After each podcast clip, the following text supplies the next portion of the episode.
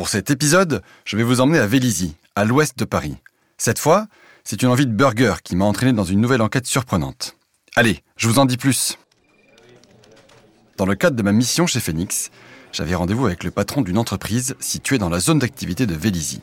Il est bientôt 13h30 et mon ventre crie famine. Par chance, à la fin de notre entretien, le boss de la boîte, très sympa, m'invite à déjeuner. Il me propose d'aller manger un burger dans le centre commercial Vélizy 2, à quelques kilomètres de là. Parfait, c'est exactement ce qu'il me fallait. Je lui précise que je n'ai pas de voiture pour nous y conduire, et visiblement lui non plus. Ce n'est pas un problème, me dit-il en sortant son téléphone. Il a une application sur laquelle il peut réserver des places dans une navette en direction du centre commercial. Ah bah tiens, ça il fallait le savoir. Nous nous dirigeons vers l'arrêt. Timing parfait, la navette arrive. Nous montons, saluons le chauffeur et prenons place à l'intérieur. Alors que le véhicule repart et prend un virage à droite, mon regard se porte sur son conducteur. Et là, je suis stupéfait. Il ne tourne pas le volant. Voyant mes yeux écarquillés, mon camarade de voyage se moque de moi. Ça surprend la première fois, hein? me lance-t-il avant de me dire qu'il s'agit d'une navette autonome. J'avais déjà entendu parler de ce type de véhicule, mais je n'en avais jamais vu rouler en vrai. Vu de l'intérieur, c'est hyper impressionnant. Mais vous commencez à me connaître. Moi, ce que je veux savoir, c'est quelle technologie permet à ce véhicule de circuler sur la route. Et puis pourquoi y a-t-il un chauffeur s'il est capable de rouler tout seul? Comment ce mode de transport pourrait-il répondre aux besoins de la mobilité sur notre territoire? Exit la science-fiction. Les véhicules du futur sont notre présent et je trouve ça fascinant. Allez, plongeons ensemble au cœur d'une enquête sur les véhicules autonomes qui nous font entrer dans la nouvelle ère de la mobilité et de la logistique urbaine.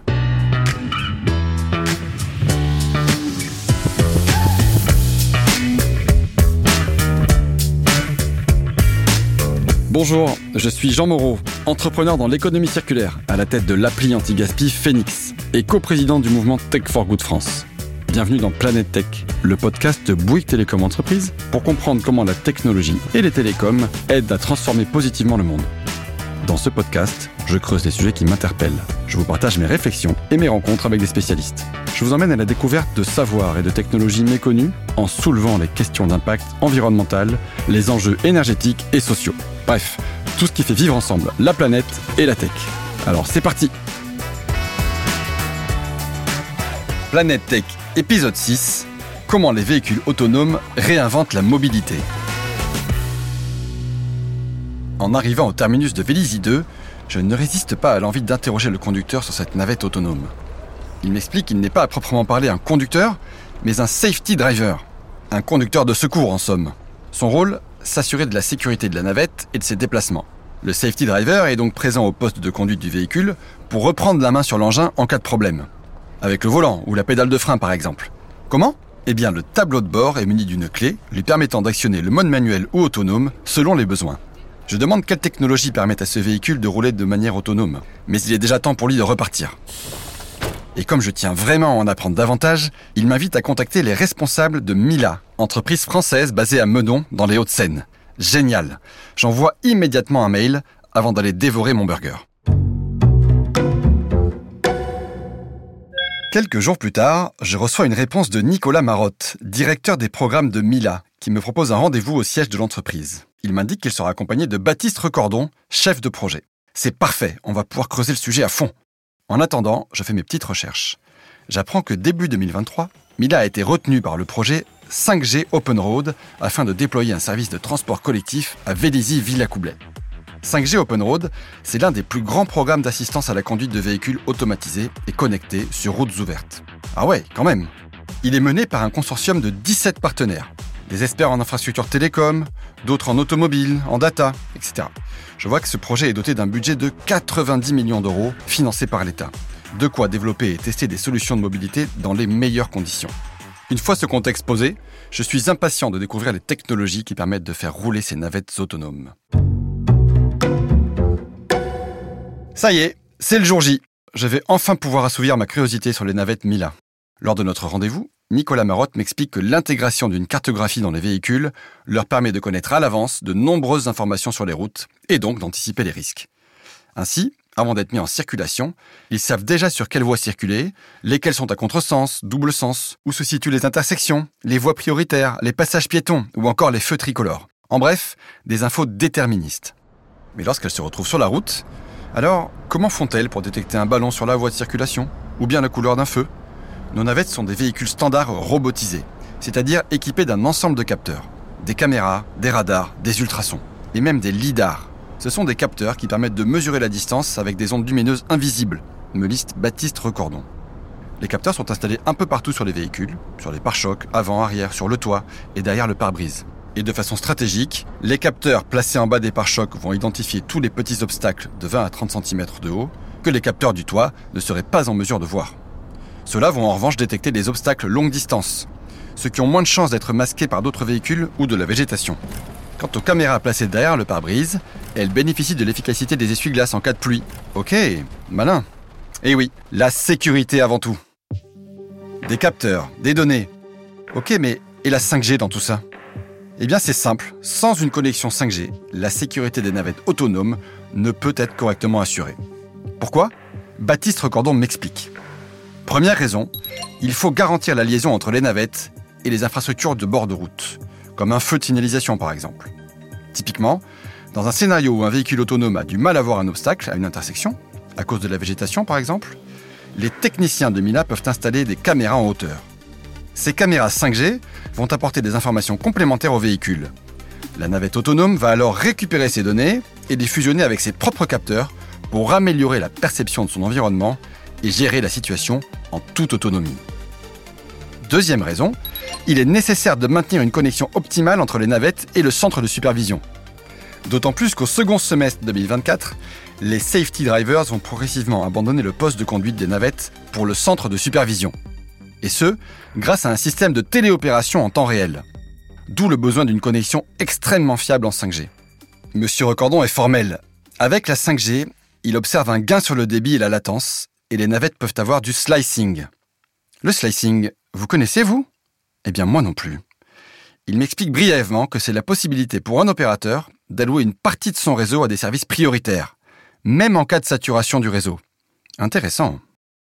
Avant d'en apprendre davantage sur les navettes Mila, je vous propose de faire un focus sur le slicing. Pour en savoir plus, je me suis tourné vers Steve Dussault, architecte réseau 5G chez Bouygues Télécom. C'est le moment de lancer la Minute Techno. Steve Dussault m'explique que c'est le déploiement du nouveau cœur de réseau 5G, la 5G Standalone, qui permet l'ajout de nouvelles fonctionnalités, dont le network slicing et donc la possibilité de créer des réseaux privés 5G. Cette technologie consiste à découper un réseau physique en plusieurs réseaux virtuels indépendants les uns des autres, appelés slice, autrement dit des tranches en français. Je comprends bien la partie technique, mais concrètement, quels bénéfices en tirent les entreprises? Pour faire simple, le network slicing présente deux avantages majeurs. D'abord, il offre la possibilité aux opérateurs de personnaliser une tranche du réseau 5G en fonction des exigences de ses clients en termes de latence, de bande passante et de fiabilité. Ensuite, il permet une meilleure efficacité opérationnelle en évitant tout risque de congestion sur le réseau public. En résumé, le network slicing permet aux clients de bénéficier d'une sorte de réseau privé mobile prioritaire à faible latence sur une zone déterminée avec garantie de performance. Prenons l'exemple de Mila. Avec le network slicing, l'entreprise fait circuler ses navettes autonomes sans être impactée par d'autres usagers de la 5G situés à proximité. En fait, les deux activités s'appuient sur la même infrastructure physique, mais ont un accès au réseau 5G indépendant l'un de l'autre. Le network slicing est donc la clé pour assurer une sécurité optimale aux véhicules autonomes mis en circulation. Steve Dussault me précise qu'à l'heure actuelle, Mila bénéficie d'une tranche commune à d'autres projets test. Mais dès avril 2024, l'entreprise aura sa tranche dédiée pour prioriser son flux et lui apporter une meilleure qualité de service. Un indispensable alors que les safety drivers ne seront plus à bord des navettes, mais à distance, depuis le centre de supervision. Maintenant que l'on a bien compris l'importance du slicing, je reviens sur les usages des navettes Mila. Nicolas Marotte m'explique qu'ils ont mis en circulation toute une gamme de navettes à partir du modèle électrique Renault Master. Citons par exemple Mila Car et Minibus pour le transport de passagers et Mila Delivery destiné au transport de marchandises. Mais concentrons-nous sur le programme 5G Open Road. Il me raconte que Mila a déployé une flotte d'une dizaine de véhicules autonomes et connectés en zone urbaine à Vélizy, comme je l'ai expérimenté l'autre jour, mais aussi à Saclay. Là-bas, ils ont collaboré avec Carrefour autour de la livraison de biens de consommation. Le principe? Pendant près d'un an, de décembre 2022 à novembre dernier, les étudiants de Polytechnique pouvaient se faire livrer leurs courses par les navettes en commandant sur carrefour.fr. Quand le véhicule arrivait sur le campus, les étudiants recevaient un SMS leur indiquant le casier dans lequel les courses étaient chargées et le code d'accès pour le déverrouiller. Un service bien pratique pour les étudiants qui étaient d'habitude obligés de faire 30 à 40 minutes de marche pour aller au supermarché depuis leur établissement.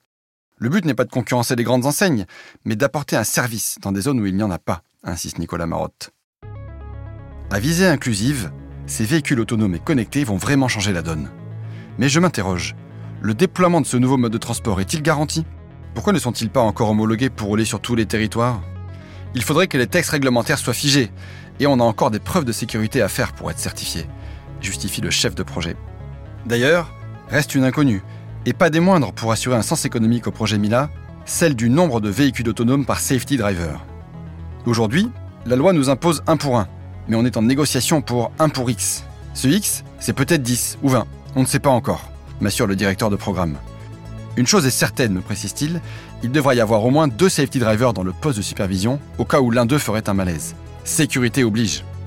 Un projet visionnaire et des investissements stratégiques me font penser que les véhicules autonomes pourraient bien devenir la nouvelle norme en matière de transport. En creusant un peu plus, je découvre que 5G Open Road soutient d'autres projets innovants consacrés à la mobilité automatisée et connectée à la 5G Bouygues Télécom.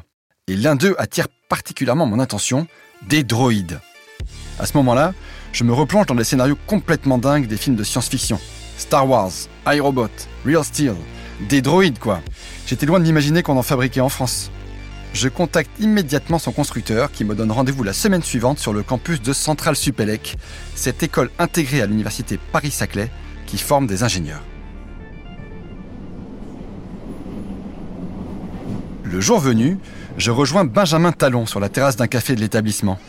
C'est le cofondateur de Twins Hill, la société qui construit ces droïdes. Nous commandons un café, et alors que je m'apprête à lui poser une première question, un drôle de petit engin passe devant nous. Ah, voilà notre septième, me lance-t-il. Je l'avoue, je ne m'attendais pas du tout à ça. Devant moi, je vois passer une sorte de mini-camionnette au design désuet, bien loin des droïdes du futur que je m'imaginais. Voyant mon air surpris, Vincent Talon sourit et m'explique que le choix de ce design n'a rien du hasard. L'idée, c'est de se démarquer de ses concurrents asiatiques, adeptes de lignes ultra-modernes. Alors il a opté pour des robots droïdes à l'allure d'utilitaires anciens, de type Citroën Tube, Renault Estafette ou encore Volkswagen Combi. Effet nostalgie garanti. En plus, tous sont munis d'une paire d'yeux qui rappellent ceux des personnages de dessins animés. Avec ce regard emblématique, le constructeur a voulu susciter un sentiment d'empathie à l'égard de ces robots. Et je dois bien l'avouer, ils sont plutôt mignons. Mais plus que l'effet esthétique, les yeux des droïdes ont une utilité sécuritaire. Ce sont des motrices LED qui bougent en fonction de l'action du droïde pour indiquer ses intentions de déplacement aux piétons. Franchement, belle idée. Et ça me donne évidemment envie d'en savoir plus sur leur fonctionnement et leurs usages ici, sur ce campus le cofondateur de TwinSeal m'indique que le robot CTM fait 70 cm de large sur 180 de long et 120 de hauteur. Roulant à une vitesse maximale de 6 km/h, ce modèle peut transporter jusqu'à 150 kg pour un poids à vide de 120 kg. Il est par exemple destiné au transport de petits colis, comme ici à Paris-Saclay. Et l'entreprise a vu encore plus loin, puisqu'elle a mis au point trois autres robots pour différents usages. Seconder les personnes âgées ou à mobilité réduite, réapprovisionner les magasins des centres-villes en marchandises, et aussi gérer la logistique dans les usines et entre les bâtiments d'un même site industriel pour permettre aux opérateurs de se concentrer sur les tâches à valeur ajoutée. Tous sont électriques et embarquent tout un tas de capteurs, sur un modèle similaire aux navettes Mila. Comme elles, ces droïdes sont autonomes et connectés. Ils sont équipés de LIDAR, des caméras couleur et 3D, de capteurs ultrasons et d'une sorte de GPS. Un équipement qui leur permet de percevoir leur environnement pour se déplacer en mode autonome, m'explique-t-il. Maintenant que je m'y connais un peu sur les engins autonomes, je lui demande si ces droïdes nécessitent aussi le contrôle d'un safety driver. Oui, il est à distance et peut reprendre en main le droïde à tout moment pour éviter tout incident, me confirme Vincent Talon. Et forcément, ma prochaine question, c'est celle de la 5G.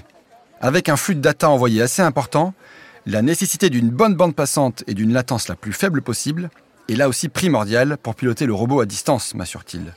D'où le besoin impératif d'utiliser la 5G standalone. Ok, pour la techno, je crois qu'on a bien fait le tour. Mais au fait, à quoi peuvent bien servir ces robots sur un campus étudiant? Vincent Talon m'explique que cette expérimentation a un but précis. Transporter du matériel entre les différents bâtiments, que ce soit du matériel informatique, de reprographie, de maintenance, mais aussi des livres pour les étudiants. Avec ce genre d'expérimentation, comme ici à Saclay, Twins entend réduire progressivement le nombre de safety drivers par robot. C'est un véritable enjeu économique pour son entreprise. Surtout que Vincent Talon ne manque pas d'idées pour l'avenir de la logistique urbaine. Que ce soit le réapprovisionnement des magasins, comme évoqué précédemment, mais aussi le nettoyage des centres-villes, ou encore la surveillance des réseaux de gaz, d'électricité et de téléphone. Vraiment, c'est très prometteur. Je comprends maintenant le côté utile de ces droïdes pour les usagers, mais ces petits robots ont-ils un rôle à jouer dans la préservation de notre environnement? À ce stade, Twins Hill se contente d'études prospectives. On a fait du passage à l'échelle, mais ce n'a pas encore été vérifié dans la réalité, admet son cofondateur. Mais tout de même, le résultat de ces études laisse entrevoir un impact positif pour la planète. Par exemple, un petit droïde comme le CTM électrique, pour le même volume transporté, permet une réduction de 5,4 tonnes de CO2 par rapport à une camionnette diesel. Et si cette camionnette est électrique, qu'on prend en compte qu'elle est régulièrement aux trois quarts vide et qu'elle contient un chauffeur et un poste de conduite à transporter, on gagne 85% d'énergie consommée. Quand même, c'est une sacrée économie. Franchement, ces droïdes ne cessent de m'étonner. Alors, quand pourrais-je moi aussi me faire livrer par ces engins autonomes et connectés? Vincent Talon a bon espoir pour l'avenir de ces droïdes qu'il destine au B2B. Il mise sur 2026, date à laquelle, il espère, ces robots pourront rouler en dehors du cadre de l'expérimentation grâce à leur évolution technique et à une réglementation adéquate et déterminée. Vraiment, j'ai hâte. Eh bien, que de belles découvertes La 5G ouvre vraiment de formidables opportunités pour transformer la mobilité sur notre territoire.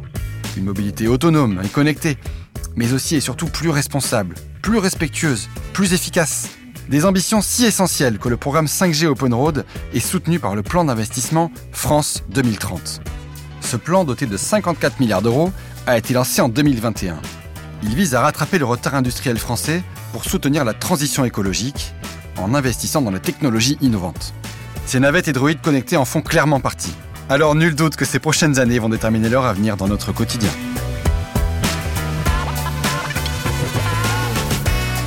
Planète Tech est un podcast original Bouygues Télécom Entreprise, animé par Jean Moreau et coécrit par Cédric Dejoie et Alice Gobo pour l'agence libre Mullenlow.